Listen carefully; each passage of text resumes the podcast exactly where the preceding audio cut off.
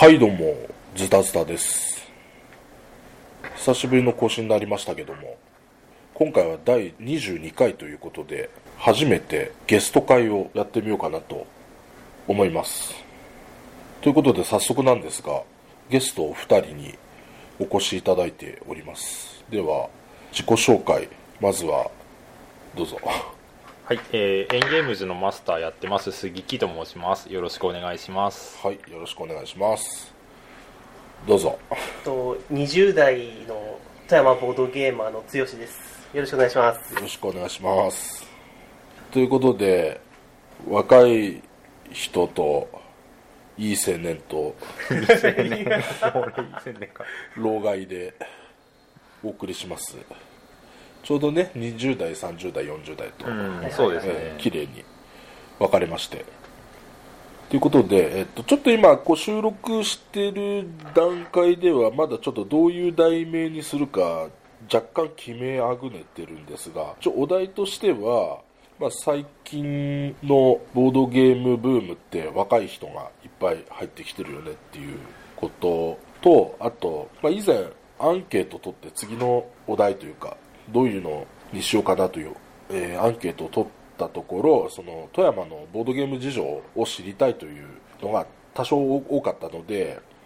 まあ、そこをちょっとミックスしてやっていこうかなと、でまたあと最後には、まあ、お二人からちょっと告知もちょっとあるということで、まあ、その3本柱というかそういう感じでやっていきたいと思います。でまずじゃあ一番最初ですねこれは多分富山だけじゃなくて本当に全国的な現象だと思うんですが、まあ、確実にボードゲームブームが来ていると。でなおかつその入ってくる人たちが若い、ね、20代とかがすごい多いっていうようなことをまあちょっとまず話していこうかなと思うんですが、まあ、老害的なこう安易な考えでいくとやっぱり昨今のこのアナログゲームブーム的なものっていうのは例えばニコニコ動画とかで、まあ、クトゥルフのリプレイとかがランキング1位とかになったりあともうちょっと遡ると人狼とかですね。で人狼も、まあ、チャット人狼みたいのが流行ったりしたのがあったりしたけどもそのうちなんか将棋棋士で人狼やらせたりとかそれもニコ生とかだったり、まあ、そういうようなところが徐々に流行ってきて今のこのブームがあったりするのかなと思うんですが剛君的にはどんな感じの入りだったんでしょうかね？いやーそれがです。まあズタズタさんのおっしゃる通り。おっしゃる通りなんですけど、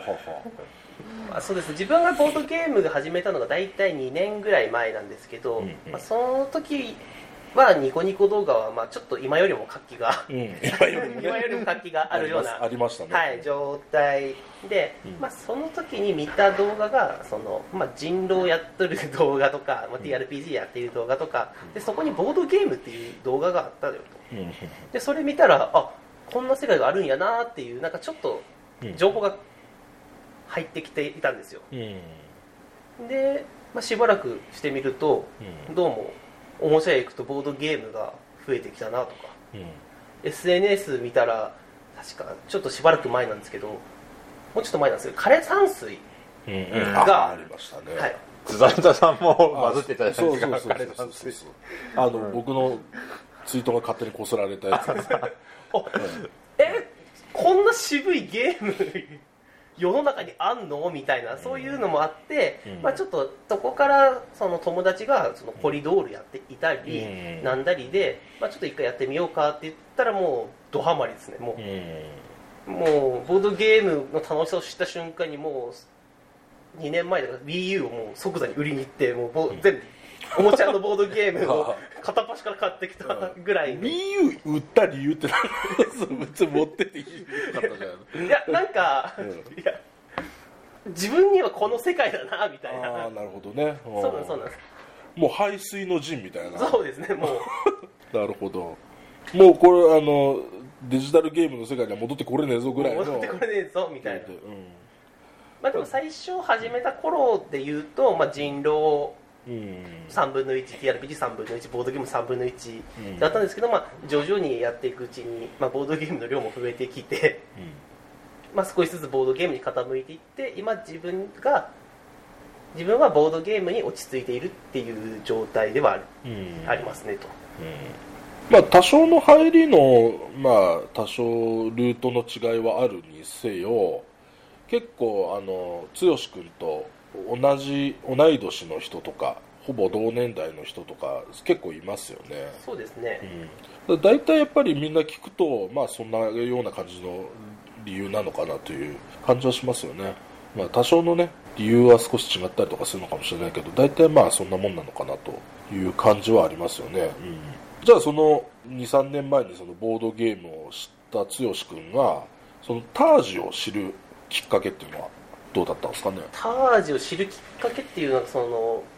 のもともとボードゲームをできる場所が欲しかったんですよね、うん。結局その身内でやってるだけ友達間でやってる分には楽しかったんですけど、うん。なんかもっといろんなゲームを知りたいって思ったらちょっと自分には限界があるって感じなんですよね。うん。でそうなってきたらじゃあどっかボードゲームできるところ探そうかなってうん思ってたらそのタージマハールというお店がどうもボードゲームやってるらしいぞと。うん聞きつけてでもなんかやっぱり、ね、何も知らない一ペーペーのゲーマーがそのタージマハールにという未知のボードゲーム会というところに飛び込むっていうのはちょっと怖かったんですけど、ちょっとそこで友人にじゃあ行ってみようぜみたいなことを言われて、まあ行ってみたらほう これはこれは。これはこれは。要は満足じゃないあのツイッターだったんですけどなんかもしくはググってとかそんな。あググりましたね。富山ボードゲームみたいなそんな感じ。とかそうですね。なるほどね。はいはい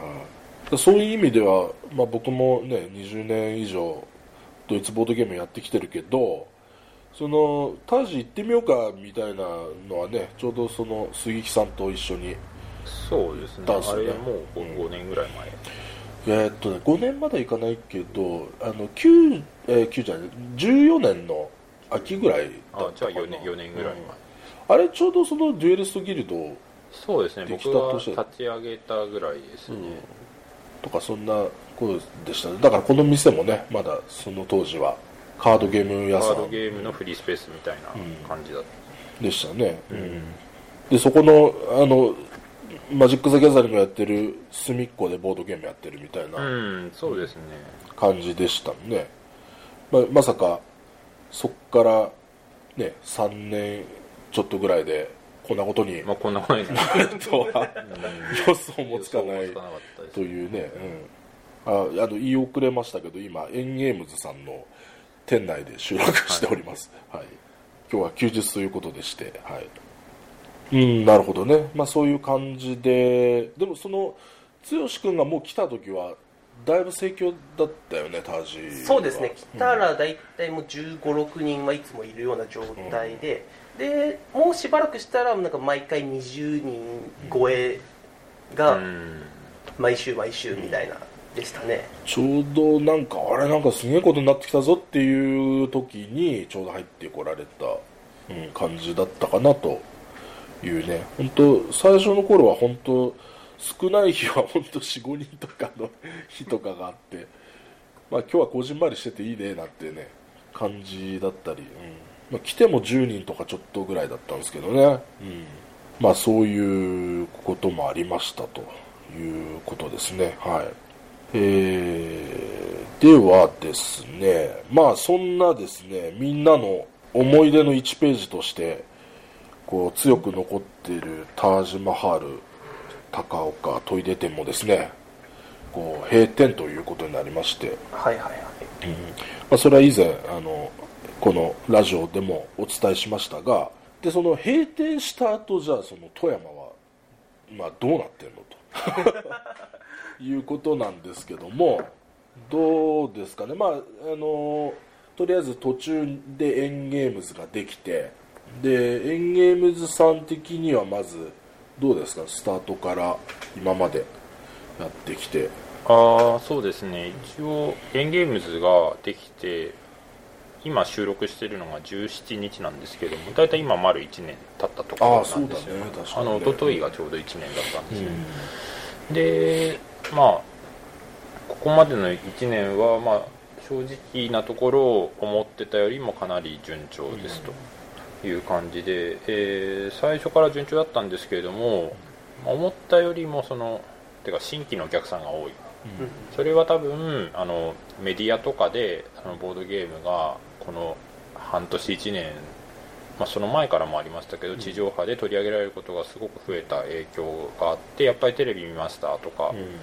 そう雑誌見ましたとかそういう人がすごい増えててお客さんの入りとしてはすごい順調だったかなと思いますね、で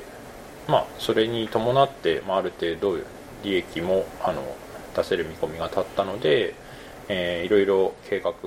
してたんですけどそれを前倒ししながら最近はその出版とかの事業の方にも、まあ、手を伸ばすことができてありがたいことにそっちの方も割と順調に仕事が進んでる感じかなという状況ですね。そうですねとりあえず、まあ、ゲームカフェとして当初はなんとかやっていければいいかなというところだまあったと思う、そうですね。ややってみないとちょっと分かんないなっていうところもあってで1年ぐらい様子見るかっていう感じは正直あったんですね、まあ、それがちょっとその、まあ、妨害なぐらいちょっと、えー予定してたよりも盛況で、そうですね、で、まあ、ちょっと店員さんなんかも雇いながら、でついにはなんかちょっと、まあ、パブリッシャーっつったらあれですけど。そうですね。一応まあローカライズあのうん。海外製品の輸入もやりましたしまああのローカライズもやるということにありがたいことになれましてはい。出版するというようなところまでこぎつけたと、うん。まあ、まさかこの1年で、まあ、もう来月に発売予定のものがあるんですけど、まあ、ここまで来れ来れるとはとても思ってはなかったです、それこそ14年秋のねタージ今度行ってみるよなんて言ってた頃に、うんこう未来から僕たちがやってきて 今こんな状況になってるよって。君4年後に出 出版するんだよ会社辞めてるよみたいな感じすごい、うん、確かにすごい話だね、あももっとびっくりするのはタージなくなったよっていう。ああまあそうですね。めちゃくちゃびっくりしますけどね、うん。まあそんなこんなで、まあ、ちょっとその悲しい出来事もありつつも、まあ、結構順調なところもあったりそうですね。エンゲームズとしてはまあ非常に順調にやらせていただいて、あとはどうですかね富山のボードゲーム全般を考えると、そうですね。まあいろんなゲーム会もまたそのタージが終わってしまったけどもそこで仲良くなった人たちとかで黒使いとかが頻繁に行われるようにもなりましたし、まあ、今はやっぱり SNS だとか、まあ、LINE みたいなもので簡単につながれるので、まあ、そういうのを皆さん利用してね、まあ、昔だったらメールのこう一方通行のね全員にこう5人とか6人とかに聞いてあの人がダメこの人がダメってなるとまたお互いやり取りしなきゃいけないみたいなね感じもグループ LINE とかだと簡単にそれが一発でできますし、まあ、SNS とかで単純にねその、まあ、今日ちょっとエンゲームズ夜遊びに行きたいんだけど誰か行かないってなったらじゃあ僕も行くみたいなね。そういうことが簡単にできるような時代だったんで、まあ、そういうそこ時代のテクノロジー的なものに後押しされてる側面も多少はね、まあそうですね。なんかボードゲームってそう人と集まらないとできないっていうゲームなんで、そこをテクノロジーがサポートしてるっていうのは、まあ、大きいのかもしれないですね、そのじわじわと流行り始めたきっかけになってると思います、だからそのまあこれ老害的な意見で言わせてもらうと今までもそのアナログゲームのブームっていうのはまあ何回も来てまあ例えばそのテーブルトークのブームとかも昔は専門雑誌が本当4つ5つあるような時代もあった。まあそれをそのマジック・ザ・ギャザリングって来る船がね全部。ドシャーっとやっちゃって、まあ、それ僕もそれ連れ去られた一人だったりするんですけど、んまあ、例えばその今のきっかけの発端としてその剛君も言ってくれたその枯山水。はいはいはい。あれもやっぱりだから SNS だね。そのいわゆる映えっていうそうですね。あの、なんだこの石を配置して趣を感じるのかとか、なんでたったあれだけのことであんななんかバズるんだろうっていう話になるんですよね、だからあれもだからなんかちょっとした専門誌にかっこいい写真がポンと載ったぐらいじゃやっぱりそれ見てなかったらそれまでなんでね、なんかツイッターでなんかリツイートされてきたぞ。おおなんだこれかっけえみたいな、まあ、そういうとこから知れるようになったっていう。うん。そうですね。うちに来るお客さんもやっぱりそのまあボードゲームやったことないっていう人でもここにまあ並んでるボードゲーム見てああれ枯山水だ知ってる知ってるみたいな感じで、まあ、やったことない人でも知ってるっていうのはありますね枯山水。でそういうメディアとかにも無見向きもされなかったのがとうとうねもうダウンタウンにまでボードゲームをやらせるみたいな そんな時代になっましたね。もう時代がこっちに寄ってきたみたいな、ね、そういう、まあちょっと昔では考えられなかったようなことが起きてたりとかして、まあ、もう本格的に今ブームは来てるんだなという感じはあるけど、うん。まあやっぱりこう時時代っていうのもねなんか時代時代時代言うのもまあかっこ悪いんですがまあやっぱりそういうことが、うん、そのスマホとかまあ、ツイッターとかそういうものがなかったりしたら、まあ、起きなかったブームだったりもするんだろうなとかね。ニコニコ動画とかねそういう YouTube みたいなものがなければまたちょっと違ってたんだろうなっていうところが、まあ、今そういうものがあるから起きてると、うん。でもっと言うともう少し前で言うとそういうのをブログで上げたりポッドキャストやり始めたりとかっていう人がちょっとずつ作ってきたんだろうなというところもあるので、うん。やっぱり時代のそのテクノロジー的なものに後押しされてるところはまああるんでしょうね、うんそうですね。だからエンゲームズさんの店内にいても誰この人みたいな人とかがすんごいボードゲーム買ってったりとか、ね、してね昔だったらボードゲーム買いに来る人なんてほぼ78割知り合いだろみたいなそういうところがあったのがもうだ結局もうこっそりと身内だけで遊んでる人たちがもうたくさんいるってことだよね、でエンゲームズに来なくてもアマゾンとか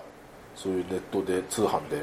買って家族とか友達だけで遊んでるっていう人も多分絶対いるいっぱいねいるだろうし絶対いっぱいいるからこそ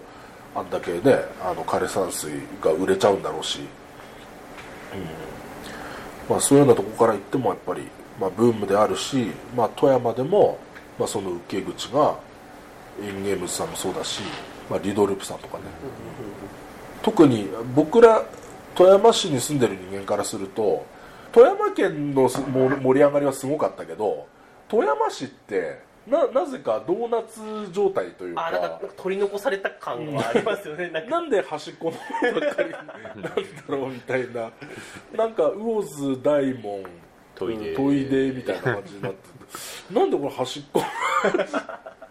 富山市はないのかみたいなね、うん。でそれがまあエンゲームズさんと、まあ、リードループさんが今できたから、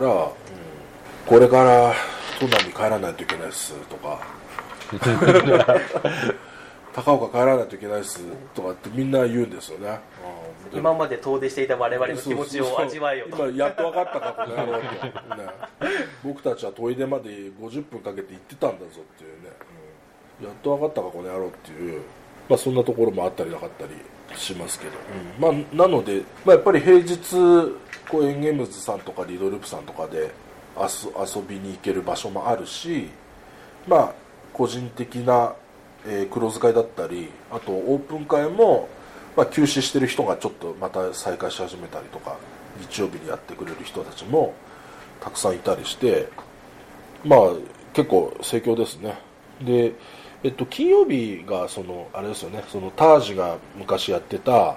そのボドゲナイトっていうのをエンゲームズさんが引き継いでる。まあそうですね。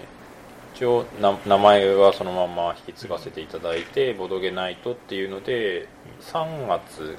の2週からですかね、やり始めてます、で一応毎回定員20人で来てるんですけどもほぼまあ19人20人みたいなので、もうこれで56回続いてます、20人来たら厳しいでしょ結構。うん、駐車場的には厳しい、まあ、スペースは広いんでなんとかなるんですけど、まあ、駐車場はちょっと皆さんにご協力いただきながら乗り合わせとかしてもらってなんとかっていう感じですね、そしてあそこにね魂と言うべき。そうですね。そのまま あのタタージの趣そのままに一択。6人掛けのタージセットがそのまま来てるんですそうですよね。タタージのテーブルとなんかそのテーブルクロスと椅子もあれタージそうですね。ですよね。丸々ですね。懐かしいあれを2月の中頃ぐらいに搬入させてもらって写真上げたら、うん。780リツイートぐらいあー。してるねバズってますねそれはね。そこに僕とひまわりおと剛で3人座ってマルコ・ポーロやってた。らこれもうタージやんけ。そタージですね、もう完全にいやまあそこに本当あのタージの店長さんが座られたらもうタージでしたね、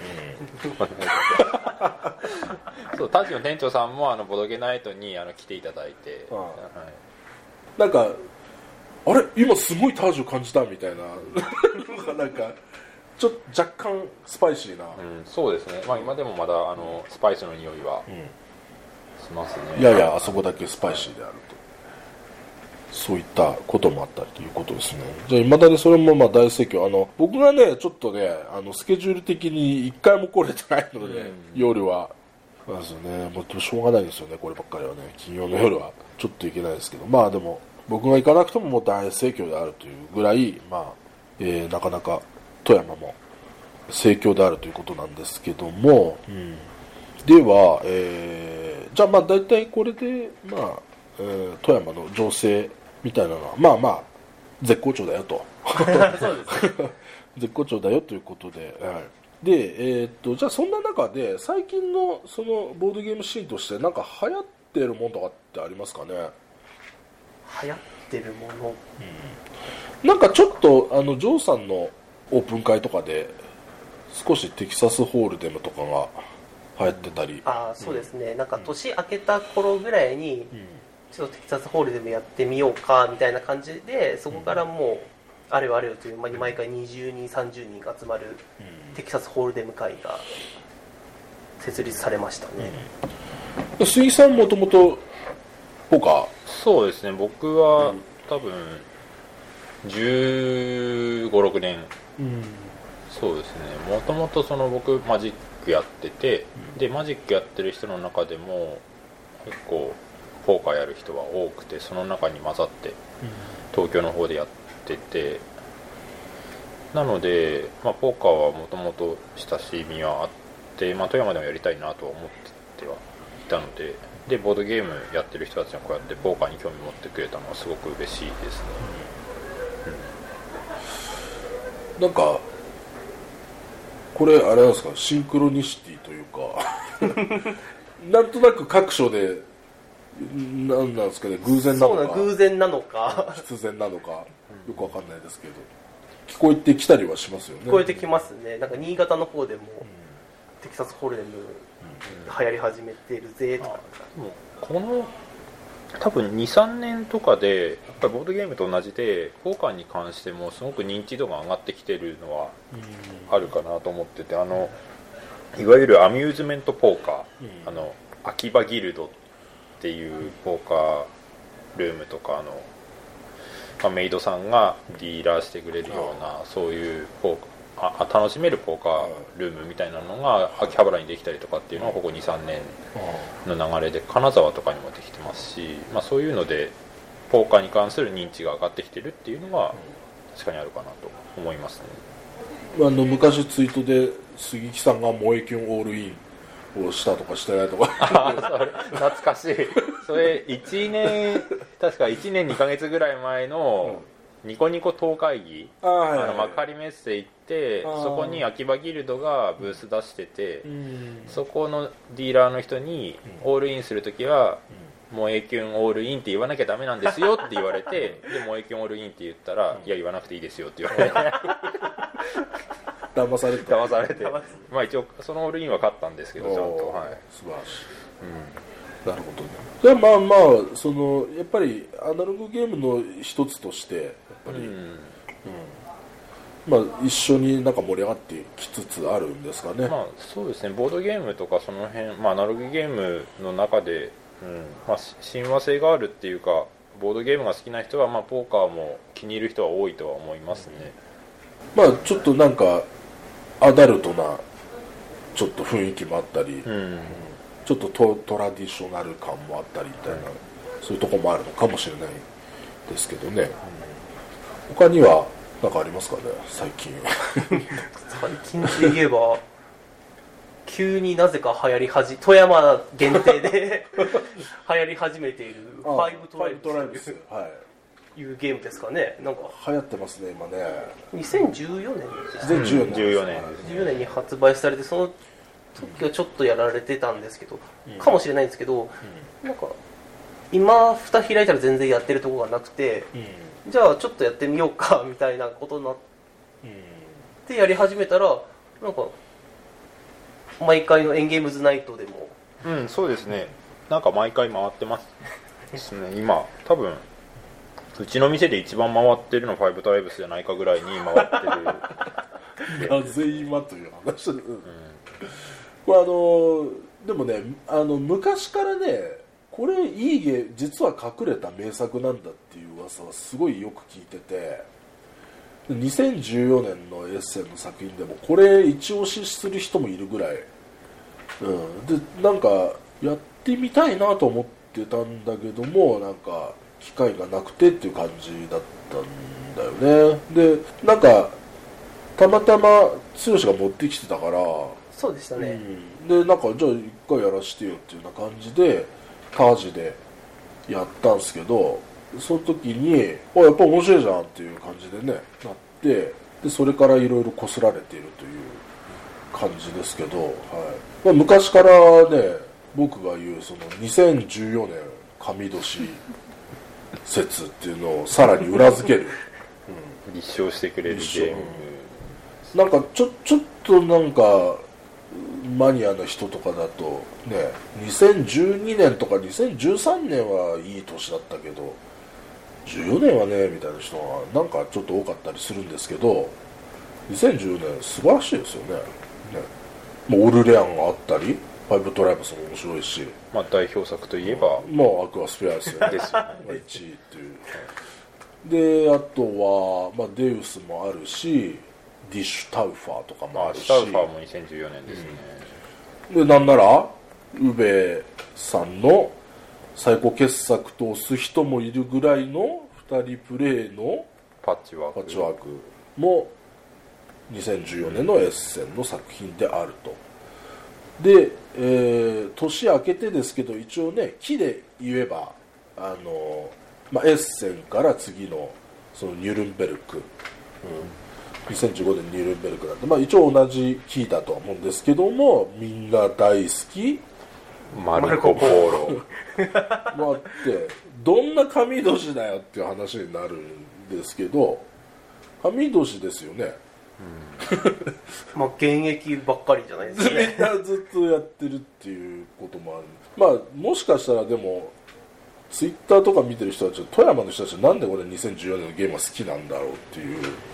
不思議に見てるのかもしれないですけど。アクアスフィアと、まあ、ファイブトライブスはそんなにないはないかな、うん、でもファイブトライブスはやっぱり知る人ぞ知るみたいな感じでちょっとアクアスフィアもねなんか結構ググってみると大好きな人いっぱいいるんだけどね、関東の方にもたくさんいますし。えーっと新潟とか沖縄のところとか多万中さんとかあそこら辺の人とかも好きだったりするんでまあやっぱり名作は名作だと思うんですけどね、まあ、いわゆるその一家を持ってるタイプの人とかだとあんまり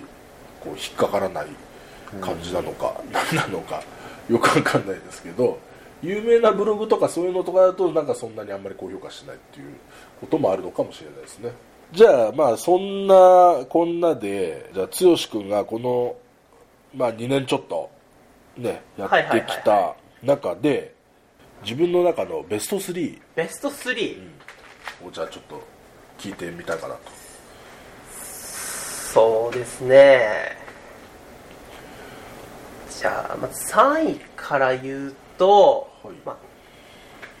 テラですかね。テラはい。テラフォーミングマーズとかちょっと今流行りのものいっぱいあるんですけど じゃなくてテラあのフリードマン・フリーゼ。わ私たちの地球そう私たちの地球ですね、それなんかまあ普通に知識ゲームかと思いきや、うん。もう大体みんな知らねえところの知らねえ名称ばっかりでなんか大喜利ゲームになっちゃうんですよね。うんえ君シナゴーグ知らないの？みたいなシナゴーグはここだよみたいな。そうそう。クイズ,、まあ、クイズゲームなんだけどあのキューブを適当なところに置いていくだけでクイズになっちゃうっていう。そうですね。なんかでみんなが連れ釣られてそこに置いちゃうみたいな。確かアフリカだったような気がするなっつってみんなアフリカ全土ガーってやって蓋開けてみたら北アメリカ大陸。そうですねなんかそういうええー、みたいなことにね、よくなるよね。だからワイワイやる分にはすごくテラはとても良いゲームだと思う。そうだね。確かに。個人的にも、まあ、僕も大好きなゲームだしよくあの2年ぐらい前はゲーム会に僕もよく持ってきてたけど、あでもちょっと気をつけなきゃいけないのはあのルールも簡単だからお子さんとかを入れてやりたくなっちゃうんだけど、はいはい。お子さんを入れると結構お子さんはだれるかなああそうですね。結ち知識がやっぱどうしても大人よりも少ないので大人だとなんかこれ昔なんか不思議発見でやってたような気がするなとかそういうところから無理やり取っかかりとか作ったりできるけどなんかあのす子供ってやっぱそういう引き出しがどうしても少ないので。知らないものは知らないもんって言われる感じはまあわかりますね。そう。だからあのもうメモアールとか子供とかとやると子供無双とかよくなるけどそうですね。強すぎ問題が。全部記憶しちゃったりとかね、ちょっとそのあのテラをやるとちょっと子供が「の」の字を書き始めるみたいな あのところは何回か僕見てきてるので、まあまあもうちょっと対象年齢が若干中学生以上ぐらいになってこないとちょっとやっぱ厳しいのかなという感じ。でもまあ名作だよね、あの一応それの前身であのファウナですか、どはいはいはい。動物版みたいなね、アンデスウサギっていうあのおお題があって。アンデスウサギがアンデスにいなかったら大どこにおんの？大事件ですよみたいな。感じで最初の人がアンデスに置いてもうあとみんな周りこう囲ってから勝負だみたいな。それからやっと大きさとかに そんなんあったりしたけど、まあ、あの動物問題も入ってるよねあ入ってますねうん。入ってます。まあ、二度なんかちょっとファウナっぽいこう問題も出てきたりとかね。そういうのがあって。ファウナの方もファウナの方が好きっていう人もいますね。やっぱちょっと動物動物。関連に強い人はやっぱそっちの方が。女女性だとやっぱりその歴史よりは動物の方がああそうですね。なんか。いいのかもしれない。まあでもどっちも面白いよね。じゃあ第2位は？第2位は、えー日本明治維新ですかね。渋い。し 渋いんですか？これ。渋いね。ワッツやゲームスこれでも名作だよね。そうですね。あの初めてやった重たいゲームというのが日本で、まあ、なんか日本がテーマにするっていうところもまず日本人だけはすごいうん。いいですしやることもあのおお得意のやつ。はい。まあ大きく分けてやることは2つしかないんでコマ取るかその統合整理っていうちょっと整理アクションをするかのどっちか。だけなんだけど蓋開けてみたらやることは多くて勝ちかパターンがいっぱいあると。そうだね、で統合整理も早くややりたくなっちゃうんだけど早くやるとちょっと点数が小さくなっちゃうとかいうこともあったり、まあ、そのかかける2とかあのパネルを早く置いちゃわないといけないからなんかあんま早すぎるとどこ伸ばすのかまだ計画が立ってない段階で置いちゃってね。思っちゃうんですよ。なんかやりたいことがえもう終わるの？やりたいことできないのにもう終わるの？みたいなので感動してあこれが2時間以上のゲームの世界かって、うんなるでまあ他の重たいゲームもやってるんですけどやっぱり日本はなんか自分なんか特別なのかわかんないですけどすごいいつでもやれるゲームではありますね。僕の中では。思ったよりはねすっきりしてるところもあるし、まあ、ちょっとそのタイルの効果を少し覚えなきゃいけないところはあるかなと思うんです、まあ、あのタイル、まあ、上手い人っていうかそのベテランの人に説明しながらやってもらえれば、まあ、そんな初プレイの人でも特に問題なくやれるかなと思いますね。でそのアクションをピックしていくはやっぱピックタイプだからね。そのと取って取った時にアクションするっていうメカニクスだけどもなんか、まあ、そこにちょっとこういろんなインタラクションが発生したりするので、こういうねそのピックしたりドラフトしたりするっていうのは僕も好きなメカニクスなんでね。まあ最近ではアズールとかああいうのも人気あるし、うん。こうあの取ってすぐ補充されるんじゃなくてね一回補充されてその中からみんなで取り合うっていう、このあのインタラクションね。いいゲームだと思いますよ。はい。好きですね。はい。それはちょっとエリアマジョリティの結局エリアマジョリティのゲームだからちょっと苦手意識ある人もいるかもしれないけど、うん確かにね。もうでもそんな、まあ、エリアマジョリティメインだけどエリアマジョリティがそんなに気にならないうん。ゲームなんじゃないかな。そうそうだね。あの最初その僕もやってその5とかあのなんつうかリアリティの高いっていうかでかいやつ取っていかないと全然ダメなのかなと思ったけど小さいのは小さいので意味あるんだよね。あの3とか置いちゃうと小さいのの3の上限とかだとどかされないからあのそういう3を細かく置いていくみたいなのも案外ね強かったりしてね。だからなんかうん。まあエリアマジョリティだけどそんな何でも無条件でどかされるわけではないので。あとそのタイルが置けなくても、まあ、なんか記者で頑張るとかね。なんかそういうのもあるしね。なるほどね。はい。じゃあえっと1位はじゃあ。1位は、えーちょっと最近発売になっみんな大好き。たみんな大好き？コロニスト。コロニスト。であのメカニクスはお得意の？そうですね。3歩進むだけのゲームなんですね これに関しては僕詐欺だと思ってる いや違うんですよ。その、まあ、メカニクス的にはその、こ日本語版の初めて裏見た時にこれはワーカープレイスメントではないワーカームーブメントだみたいな感じで書いてあってまあワーカープレイスメントはもう時代遅れです。時代遅れ。ディスってるねディスってますねみたいな。なるほどねはい。でも3歩動くだけはちょっと一歩動いてアクション一歩動いてアクション、一そうですね。歩動いてアクションだからまあまあその確実にあのイスタンブールよりは複雑だよねという感じではあるんだけど、拡大再生産ゲームをが好きな人にとっては絶対ハマるゲームですし、まあそのまあ、1時代から4時代フルでやると3人でも最どんだけ早くても5時間、4人だと半日かかるみたいなことも言われてるんですけどなんかその時代を追うごとにどんどんできることも増えて拡大再生産してんなーみたいなのを楽しめて。で結構僕マネジメントゲームも好きだけどマネジメント要素もあるよね。あの倉庫なかなか物が入りきらなくなっちゃってね、うん、であとあのプエルトリコみたいにあのプエルトリコとかネーションズみたいにワーカーを置いてないとそこがオン状態にならないというかそういうのもあるからあの建物ばっかり増え増えててもワーカーねえなとかそれで困っちゃったりとかね、うん。ワーカーの色でまた置けるとこと置けないとことかもあったりとかして、まあ、僕もまだ2時代しかやってないので コロニストの全ては語れないんだけど、まあ、これはいつでも、ね、やめれるということ。1時代だけでもいいし、4時代までやってもいいしなんなら34時代だけでもいいしみたいな、まあ、そういう、まあ、まあ全部重たいんですけど、その中でも時間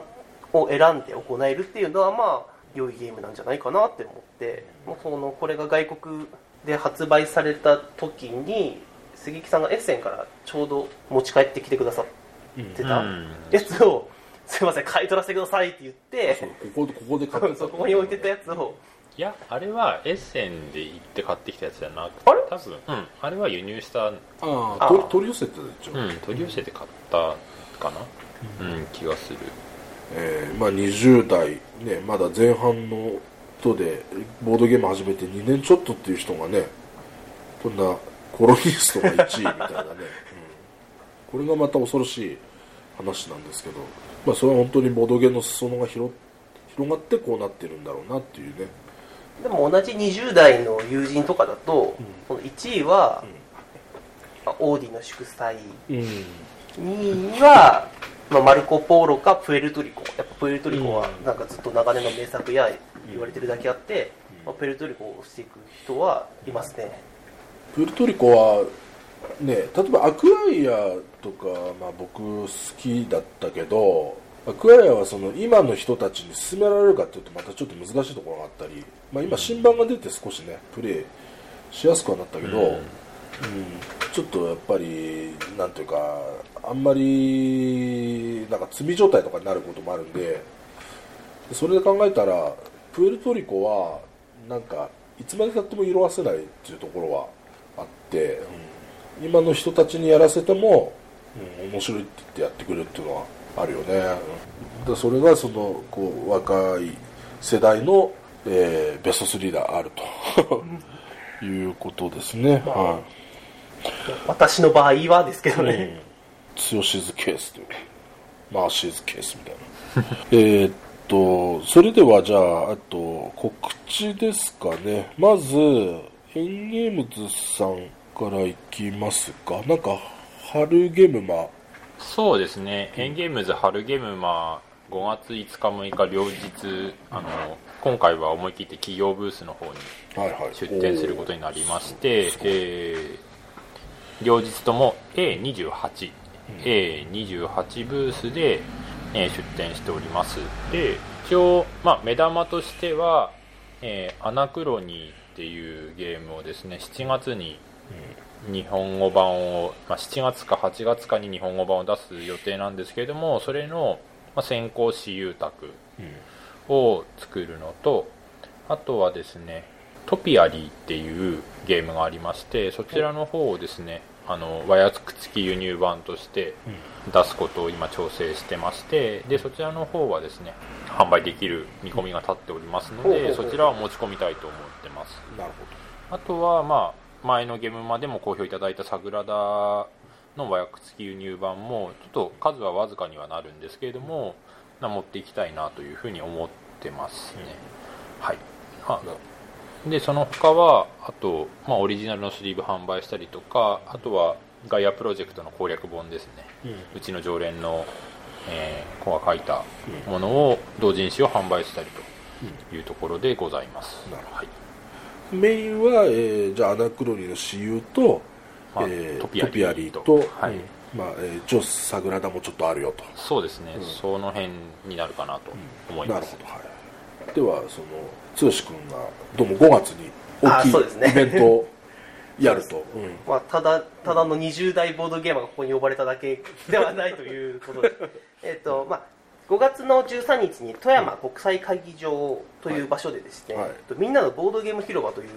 もうボードゲームイベントになっちゃうんですかね、うん。もうを開催させてもらおうと思っておりまして、まあ、私はその広報担当ということで、まあ、こちらに来させていただきた次第でございますと。で、まあ、えっと、ブースの方は、まあ、大きく分けて6つほどありまして、まあ、1つは、まあ、主催者の家にあるボードゲームを100種類以上用意しようかなと思います。で、なんか家族連れでも来れるような、あの、子供向けゲームから、まあ、ディープなゲームまでたくさん揃えておりますので、来ていただきたいなと思います。なるほどね、はい、で次が、えー、と人狼村でして、えっと、これは富山県で、えっと、活動されているタマさんといういう方のタワ人狼会というものがありましてでそこがあの初心者の方でもしっかり今節丁寧に説明してくださるということで、まあ、お声かけさせていただいて、まあ、来ていただけるということになりましたと。だから人狼やってみたいとかその全く知らないけど、まあ、聞いたことある。ちょっと一回試してみたいなという人でも全然来ていただいて初めての人狼村として楽しんでいただけたらなと思っております。でもう一つは、えー、と TRPG 体験会。でしてこれは、えー、と富山県のサークル Q さんというところが、えー、と出展されるというところで、まあ、サークル Q さんは、まあ、駅前で1回、えー、と活動した時に30人ぐらい入ったのかな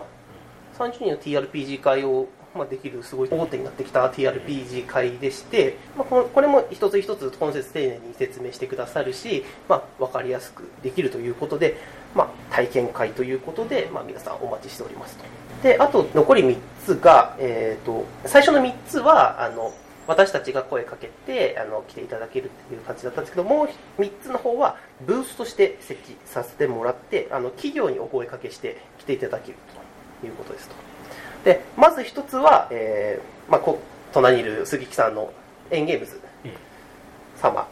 のボードゲーム販売あをそうですね。えっとまあ、このみんなのボードゲーム広場に合わせて、まあ、うちの在庫全部は持っていけないんですけど割とファミリー向けの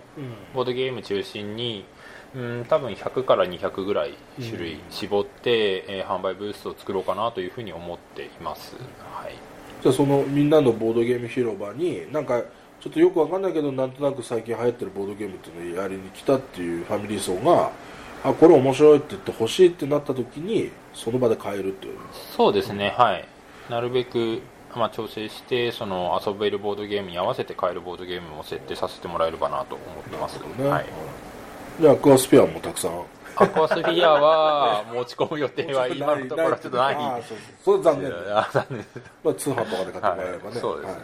ということで。あとの2つあはとは、えー、と次は遊び場リドループ。うんさんというところでもともとリドループさんというのがな謎解きをやっていまして、その石川県にある、えー謎屋コーヒーというところに謎を下ろしたりもしている、まあ、謎制作集団だったかな、というところでその方たちに声をかけさせていただいて、あのまあ、謎解きをやろうと。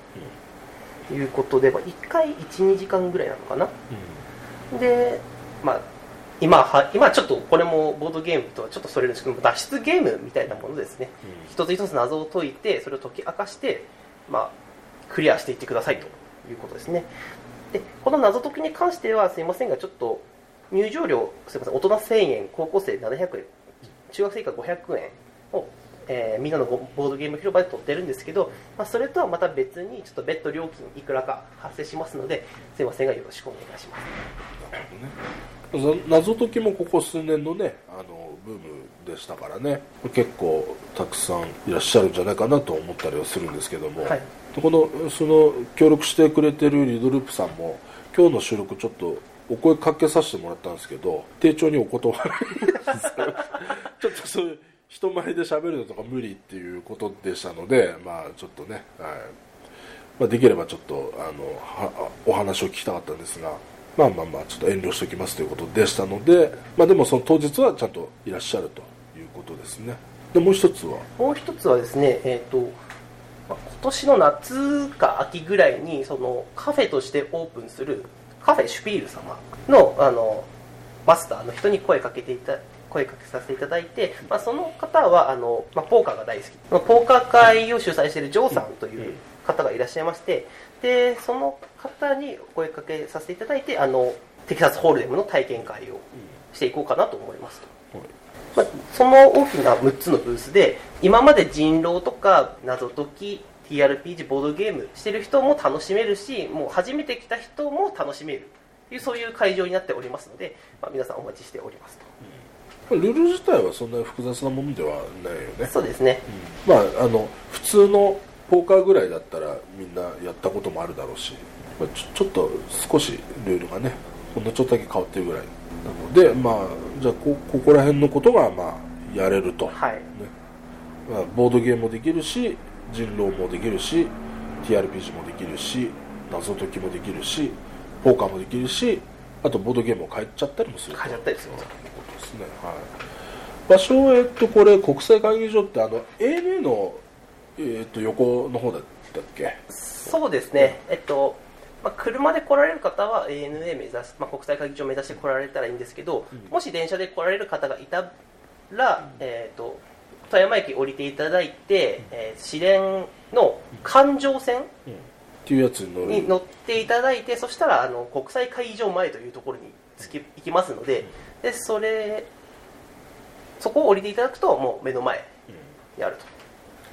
これ間違えてあの救急場前みたいなの乗っちゃうと富大の方に。そうですね。大大学前行きに乗ると あのエンゲームズに着きますので、エンゲームズ地なんで、まあ 呆然と立ち尽くすしかないという。感じなんで丸の内で右に曲がっちゃってああみたいな。丸の内で降りて別に間違えちゃっても丸の内で降りて歩けばねそんなに。まあ5分かからないですね、さっき富山駅から歩いても10分15分ぐらいで。15分15分ですね。最悪安野屋ぐらいで過ちに気づいたとしても、まあまあ10分 10分歩けば。歩けん距離ではないですよね、ということなんで、あとまあ富山の市電はどこまで乗っても200円なんでね、まあ結構リーズナブルではありますよということですかね、まあこんなもんですか？あとなんか 特に。まあ、ちょっとこの、ね、ボードゲームイベントをうん。しようと思ってまあいろいろ告知してたら、なんとに4月の28日にね、新潟のそうなんですね。ボードゲーム祭りともあって、なんか見たらあれなんかちょっと似てんな。